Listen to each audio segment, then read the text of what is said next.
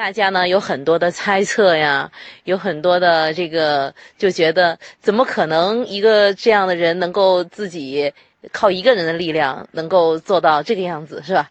呃，所以呢，嗯，有一些人猜测你的背后会不会有这个大的财团在支持？呃，是不是？所以呢，这个问题呢，今天呢，我们也想就是当面的呃，向您就是核实一下，就是您真的是靠你自己的一个人的力量走到今天，还是说你背后有神秘的这个大人物或者是财团在支持？其实我刚才说过这个答案了，已经得屌丝者得天下，就是一都是一个一个的币圈的几百万的屌丝在推动着这件事情的发展。就像那天直播，为什么那么多人呢？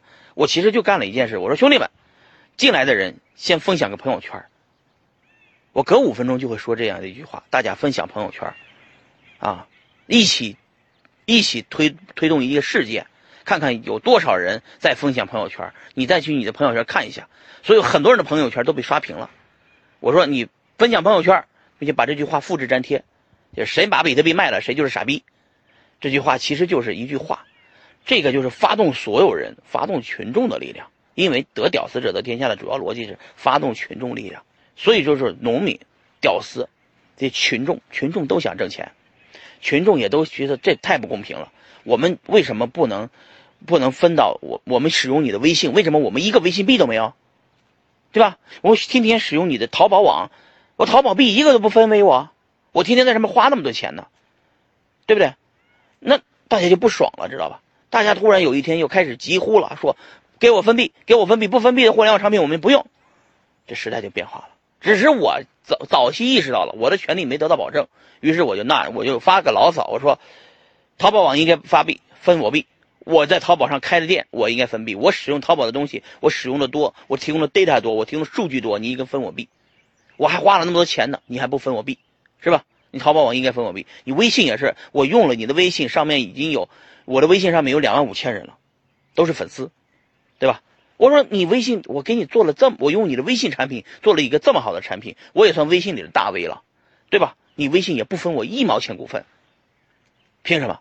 还有我提，我和我的所有的人都在用你的产品，给你提供的 data 数据，你用这个的数据，通过某种算法，你还能获利或者挣钱，我们得不到得不到一分钱，对我说我这个格局我要改变它，啊。